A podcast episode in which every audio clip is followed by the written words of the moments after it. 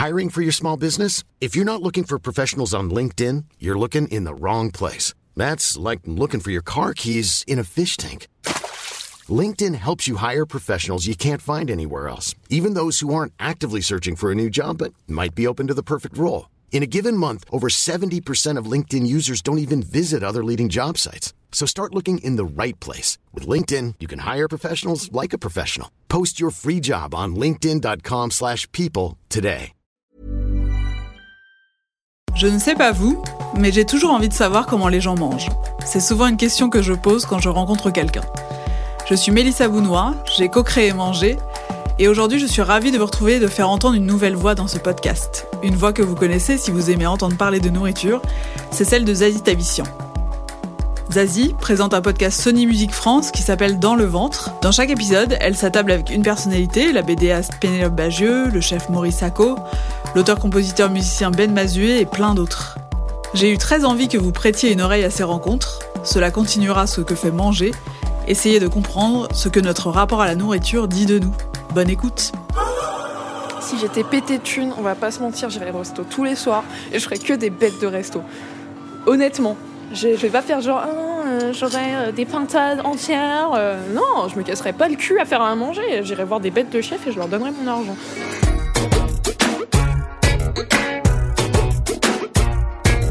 Dans le ventre de Huel la mort. Dans le ventre de Huel la mort. De Huel la mort. Huel la mort. Dans le ventre de. Dans le ventre de Huel la mort. Ce midi, j'ai rendez-vous avec Huel Lamort. Huel est une musicienne, guitariste, arrangeuse et compositrice de talent. Quand il s'agit de sa musique, Huel n'aime pas se laisser enfermer dans une case, et elle a bien raison. Et j'ai l'impression que c'est un peu pareil pour la bouffe. Quand je me suis renseignée sur ce qu'elle aimait manger, j'ai obtenu plusieurs informations assez hétéroclites qui impliquaient, je cite, un resto franco-coréen trop kawaii, un troquet chic espagnol où on finit pompette à la sangria et gros bao sur le canal Saint-Martin, car, je cite encore, les baos, c'est la vie. J'ai opté pour cette troisième option car je suis complètement d'accord avec Huel, les baos, c'est la vie. On a attendu 14 heures pour se retrouver pour ne pas qu'il y ait trop de bruit et du coup, on avait franchement la dalle. Salut Vous avez réservé? Ça va, j'ai réservé. En fait, j'ai euh, j'ai réservé en haut parce que euh, il y a moins de prix. Ouais. C'est gardé, du coup, Céline m'a demandé de garder le petit euh, espace séparaté. Moi, ça m'avait peu Merci. Si vous avez besoin de quoi que ce soit, je suis là. Ouais, ok, ça marche. Bah, regarde le. Je peux te... On peut se tutoyer? Je vais regarder même si je sais très bien ce que je prends. Hein, voilà. Est-ce que toi, tu fais partie des gens qui partagent ou euh, plutôt tu prends tes plats et euh, tu les prends pour toi? Ça dépend qui est avec moi. si c'est des amis à moi que je, connais, je sais qui partagent euh, équitablement, on partage. Mais toi, toi, tu sais ce que tu vas prendre? T'es obligé de prendre un bao déjà. Ouais, je vais prendre un bao. Mais comme les baos, on a deux, tu vois, je me dis peut-être. qu'on Ah bah peut- si tu veux, on en prend, on prend deux paires et on en Voilà. prend une chacune. Donc si on prend un charsuis et... Et après, ceux-là, t'aimes bien avec, euh, tu sais, ceux avec un peu le liquide dedans. Oh j'adore, j'adore, Ouais. j'adore. Donc maintenant, il faut que je te pose vite des questions avant qu'on commence à manger. C'est tout le problème de cette interview. D'accord. Euh, ouais, où est-ce que tu as grandi, toi? Euh, j'ai grandi euh, à Paris dans un premier temps Euh, et après euh, j'ai déménagé à Vitry-sur-Seine en banlieue et j'ai vécu euh, par intermittence un peu en Afrique, en République centrafricaine et euh, je passais quand même presque tous mes étés aux États-Unis dans le sud. Donc j'ai fait euh, Paris, la banlieue, l'Afrique, euh, les États-Unis. Et parce que ton père est états-unien et ta mère est centrafricaine, c'est ça? Oui, mon père est états-unien. J'adore, j'ai jamais entendu ça. Bah, Je dis ça parce que du coup, euh, sinon, si tu fais comme si la- la- l'Amérique c'était que les États-Unis, Oui, oui. Alors- et euh, alors qu'en fait, tu as quand même tout le reste de l'Amérique dont on parle pas. Mexique intégré dedans et tout ça. Oui, oui, il est états-unien, tout à fait. Et ma mère centrafricaine, même si tous les deux bah, français hein, au final. Et est-ce que tu te rappelles de ce que tu mangeais quand tu étais petite Euh, ouais, bah, j'ai eu la chance, euh, la chance d'avoir des parents qui cuisinent très très bien, euh, qui étaient vraiment passionnés par la nourriture. J'ai mangé beaucoup de plats africains. des trucs qui mettent 2-3 jours à préparer et on mange ça sur une journée entière, des trucs trop bons. Euh, du Cameroun, euh, du Congo, du Mali, euh, de la Côte d'Ivoire. Mes parents adoraient la nourriture asiatique, surtout japonaise, donc on mangeait beaucoup japonais, mais les vrais Jap. Tu vois, ceux où tu vas qu'une fois par an parce que ça coûte une blinde, tu sais. Et beaucoup de nourriture américaine via mon père aussi. Et toi, tu étais une petite fille qui aimait bien manger? Ouais, oui, bah oui, oui, oui. j'aimais bien manger et surtout euh, vu que mes parents cuisinaient beaucoup, et surtout ce qui était cool, c'est qu'ils me faisaient participer à la cuisine. En fait, je pouvais pas juste t'aimer à la télé et rien foutre. Il fallait que j'aide et que je mette la main à la pâte. Et aujourd'hui, je suis trop contente parce que ça m'a appris plein de trucs. Mais ça faisait que quand j'allais chez des potes qui avaient des parents qui cuisinaient pas trop, je pouvais vraiment être super chiante parce que je trouvais que parfois c'était vraiment pas bon, tu vois, genre des plats picards et tout. À l'époque, au picard, c'était pas bon. Et, euh, ouais, ils m'ont transformé en petite snob de la bouffe quand même. Et il y a quoi comme plat euh, que tes parents faisaient que tu refais maintenant? Bah, il y a un plat que euh, ma mère faisait beaucoup, c'est euh, du gombo. donc c'est un légume africain, ça s'appelle okra, dépendant d'où on est. Et en fait, on le hache très finement et on le fait cuire avec des crevettes séchées. on peut mettre de la morue ou ce qu'on veut dedans, de la tomate. En fait, on fait cuire très longtemps jusqu'à ce que ça devienne une sauce. Et tu le sers avec un riz rouge, donc c'est un riz à la tomate africain, et tu fais des bananes plantains avec. Et euh, si tu as le temps, tu peux faire euh, de l'agneau brisé. Donc ça, il faut un barbecue et une petite technique quand même. Donc euh, c'est une petite mission quand même.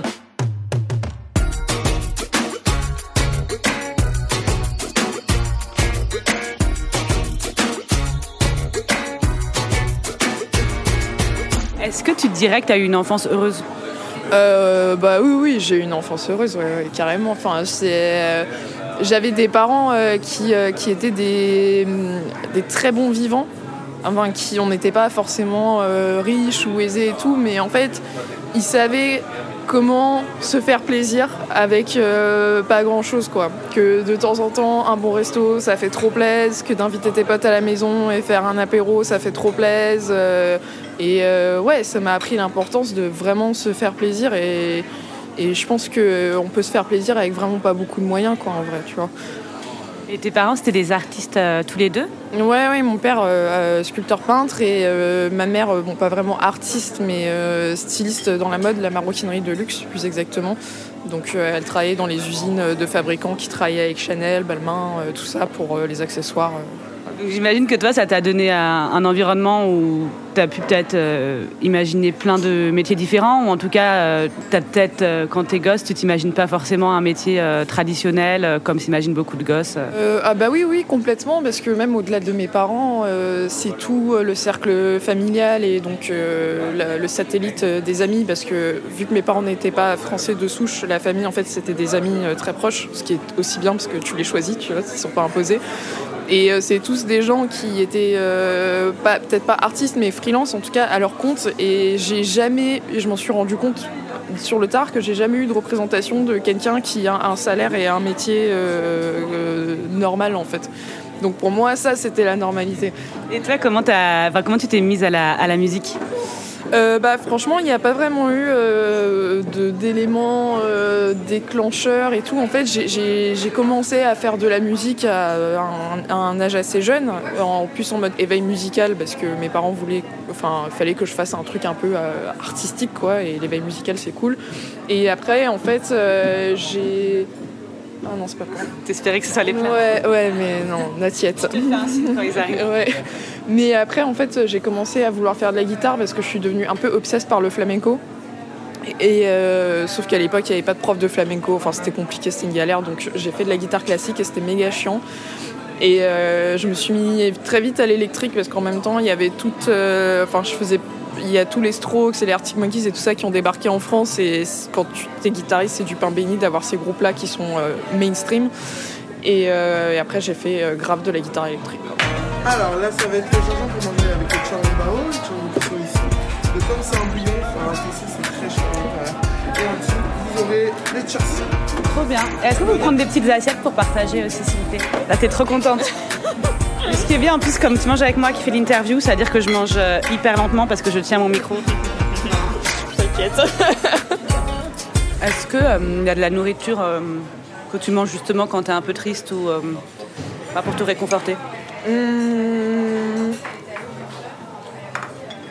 Ouais, c'est souvent des trucs vraiment d'enfants. Genre, euh, je suis très coquillette jambon. J'adore ça. Et je trouve que ça fait tellement plaisir des coquillettes jambon avec euh, une tonne de fromage, plus des fromages aux coquillettes. Et euh, euh, il y a un truc que j'aime trop faire.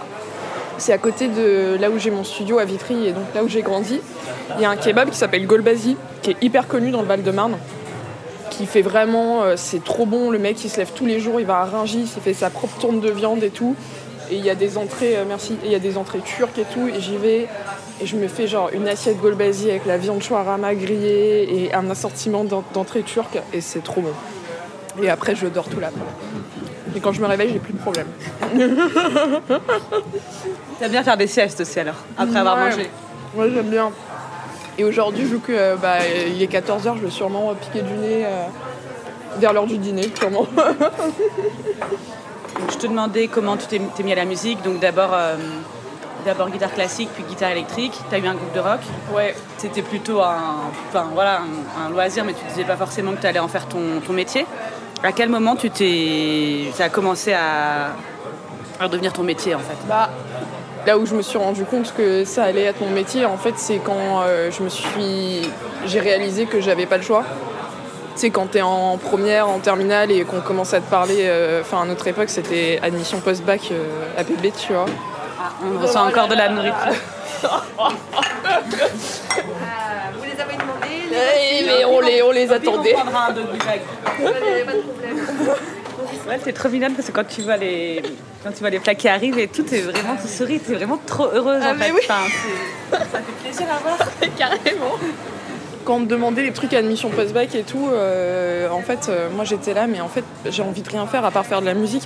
Je savais pas ce que j'allais faire dans la musique, mais c'était le seul truc qui m'intéressait de ouf, tu vois.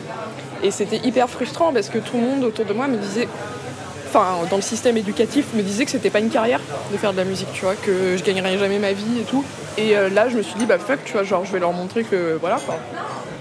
Et une semaine après le bac, je me suis cassée, je suis allée en Californie à une école de musique.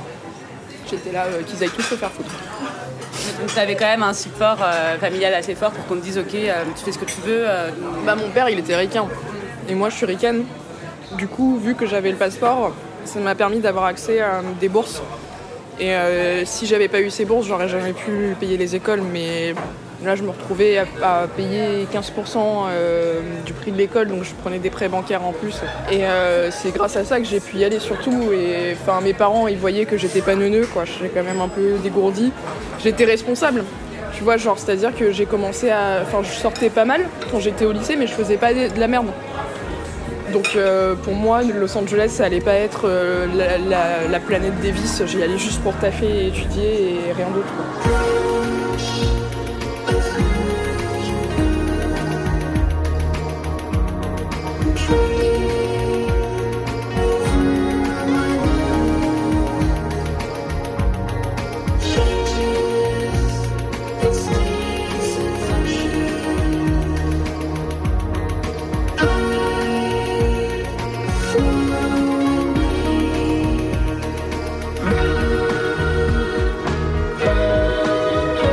Veux que je te fasse passer ça euh, ouais, je vais te poser deux minutes pour me faire un. Là, tu viens de prendre les baos et tu t'es fait un petit bao fourré là, avec tes, Canard laqué, ouais. tes petites couches et tout. En, en toute, en toute détente, euh, sans perdre le fil de ma pensée.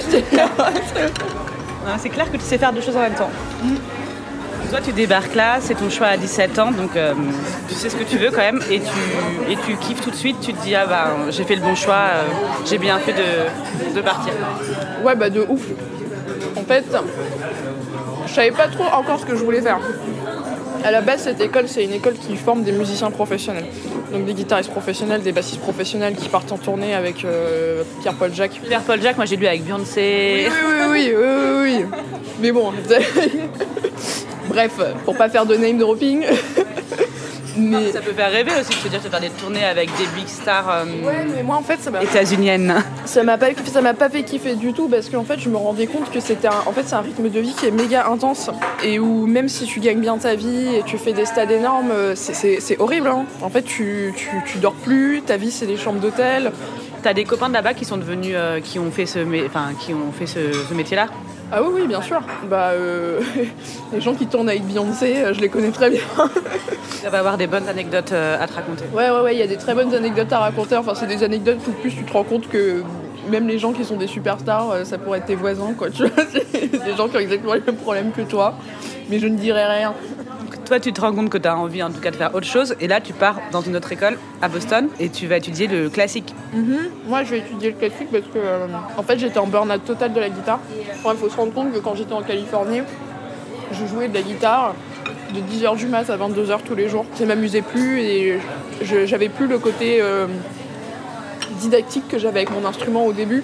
Et puis même, il y a un moment où, en fait, t'apprends tellement de techniques et tellement de, de concepts d'harmonie et tout que tu réfléchis plus comme avant, tu vois. T'es coincé dans un truc et en fait ça devient chiant et c'est un peu perfide comme processus mais que tu t'en rends pas compte jusqu'à ce que ça soit trop tard entre guillemets.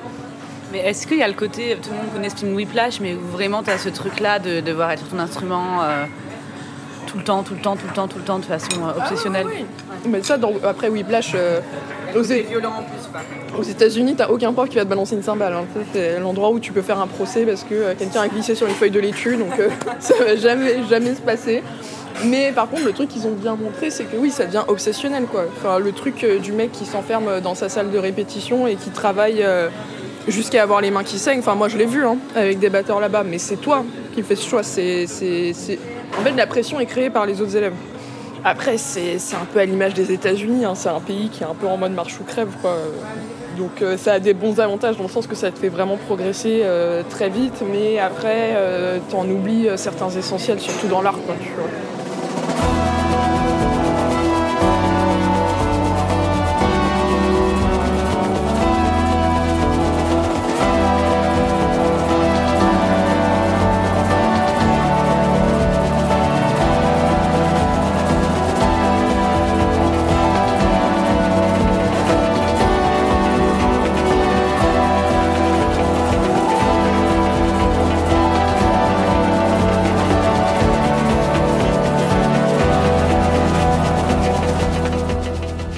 sur la côte Est. Et du coup, là, j'avais le choix d'étudier plein de trucs. Et en fait, je me suis dit, vas-y, je vais étudier composition classique parce que j'y connais rien. Toi, t'écoutais pas du tout de classique? Non, zéro. Et en fait, euh, ça m'a fait. Les, les gens sont, ils sont étonnés quand je leur dis ça, mais je leur dis, j'ai trouvé une ouverture d'esprit que j'ai pas trouvé dans les autres styles en fait. On, on voyait tous les styles, on voyait la musique médiévale, la musique romantique, la musique classique, et aussi les trucs hyper bizarres. Tu vois, genre super barrés euh, de compositeurs comme euh, Schoenberg, qui, ou des trucs sériels et tout. Et, et en fait, ça fait que tu penses la musique un peu différemment, quoi. Est-ce que t'as pareil avec la bouffe d'être hyper ouverte? Ouais, grave. Bah, je fais un truc. euh, en fait, il y a beaucoup de restaurants où je vais souvent et je prends jamais la même chose. Et mon truc préféré, c'est de prendre tout ce qui est les plats du jour ou les trucs à la carte que pendant une semaine, même si c'est des trucs trop bizarres. Enfin, j'adore la sensation de manger un truc que t'as jamais mangé avant. Je trouve que c'est une des, des- des- des sensations les plus euh, réjouissantes et, et c'est trop cool. C'est bon ça, hein? Tout est, tout est bon. hein. Moi, je trouve, je trouve ça cool comme endroit. C'est quand même assez grand. Tu te dis, ça pourrait faire un peu cher et tout, mais en fait, Mm. c'est c'est toujours trop bon. Ah, c'est trop trop bon. Mais il y en a un autre qui s'appelle Petit Bao. Mais je suis jamais allée à Petit Bao. Quand est-ce que t'as commencé à faire ta propre musique Bah en fait, j'ai jamais arrêté pendant que j'étais à l'école. Mais c'est plus euh, quand je suis rentrée en France, j'ai pas commencé tout de suite parce que j'avais besoin de travailler. Du coup, j'ai plus fait des trucs d'arrangement et direction orchestrale parce que c'était assez facile de trouver du taf euh, rapidement comme ça. Et euh, après. J'ai rencontré euh, mon manager il y a 4 ans et au départ j'étais en mode il n'y a pas besoin d'un manager mais bon il est très cool et il m'a dit en vrai euh, pourquoi t'écris pas de la musique euh, surtout qu'à la base c'est ça que tu faisais quand t'avais des groupes et tout je dis ah ouais c'est vrai et je crois que j'avais totalement occulté cette partie euh, de moi-même, tu vois. Enfin, bizarrement, je m'étais, j'y pensais plus du tout. Et après, j'ai recommencé et c'était comme retrouver, euh, un pote que t'as pas vu depuis des années. T'es en mode, mais putain, en fait, on se kiffe trop, genre, qu'est-ce qui s'est passé, tu vois. Et euh, putain, heureusement que, que j'ai fait ça. Là, tu sors ton premier album. Mhm. Et euh, bon, moi, je pense que je vais mal en, enfin, je vais mal en parler. Moi, je fais parler de bouffe, mais pas trop de musique. Mais pour le décrire, je dirais, tu vas me dire si je suis complètement à côté de la plaque. J'avais l'impression que c'était plein de d'être un peu un, un petit personnage de, euh, de dessin animé et de voyager dans plein d'univers différents. Est-ce que euh, c'est une description euh, valable de ta musique? Je pense que en fait c'est un disque que j'ai vraiment voulu penser euh, comme un album que tu écoutes de la première track à la dernière track. Après c'est un choix tu vois mais en ce moment il y a beaucoup d'albums qui sont des successions de singles. Et t'espères juste qu'il va y avoir un single euh, qui va être beaucoup joué en radio et après comme je dis chacun fait son truc. Moi en fait je pense que ça vient du fait que j'écoute beaucoup de vinyle et quand tu écoutes un vinyle, t'as pas le choix. Quoi. Tu mets la première et la dernière et tu peux pas trop euh, te balader et écouter 30 secondes d'un truc et après switcher. Tout ça pour dire que je voulais vraiment un album qui s'écoute de la track 1 à la track 11 et du coup qui a un cheminement, tu vois. Que tu sois pas toujours à 100% en train de courir à 20 km/h, il faut qu'il y ait des pauses, que tu ailles à différents endroits, qu'après ça te ramène là où t'étais. Et c'est plus dans cet esprit-là que j'ai réfléchi euh, le track listing. quoi. Can?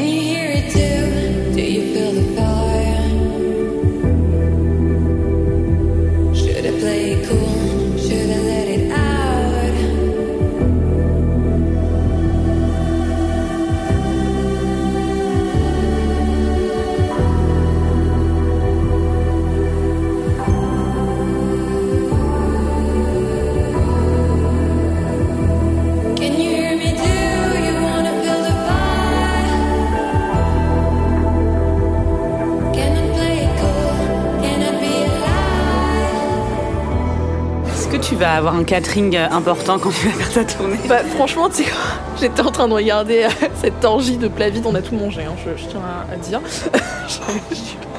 si on devient euh, à un certain niveau, à chaque fois que qu'on jouera à Paris, j'exigerai qu'on ait du gros bao.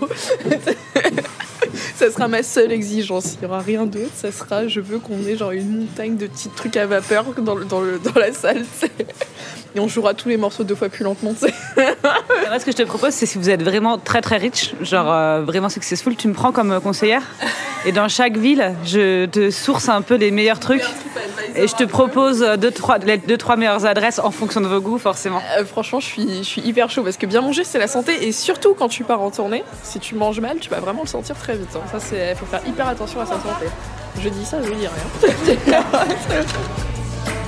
En attendant de devenir sourceuse de UL, je vais écouter son album Loom chez Sony Masterworks et continuer à manger plein de gros baos.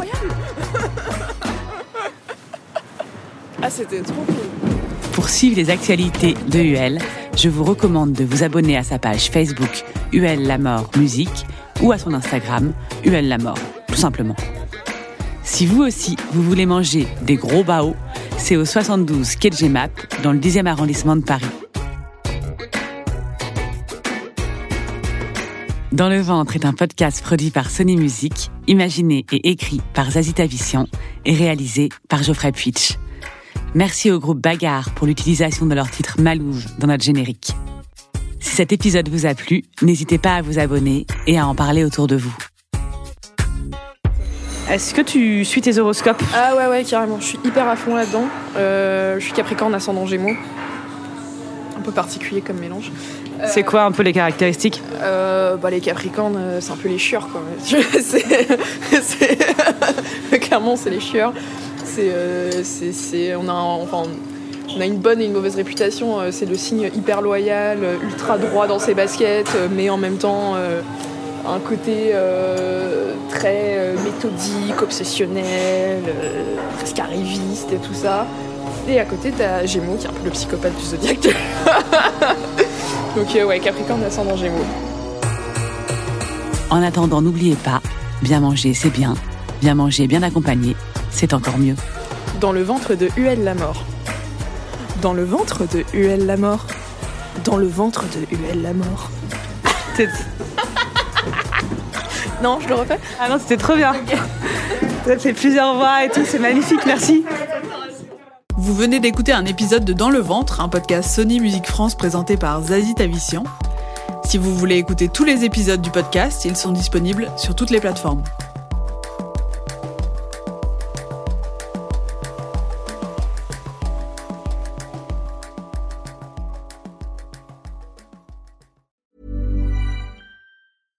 This message comes from BOF sponsor eBay.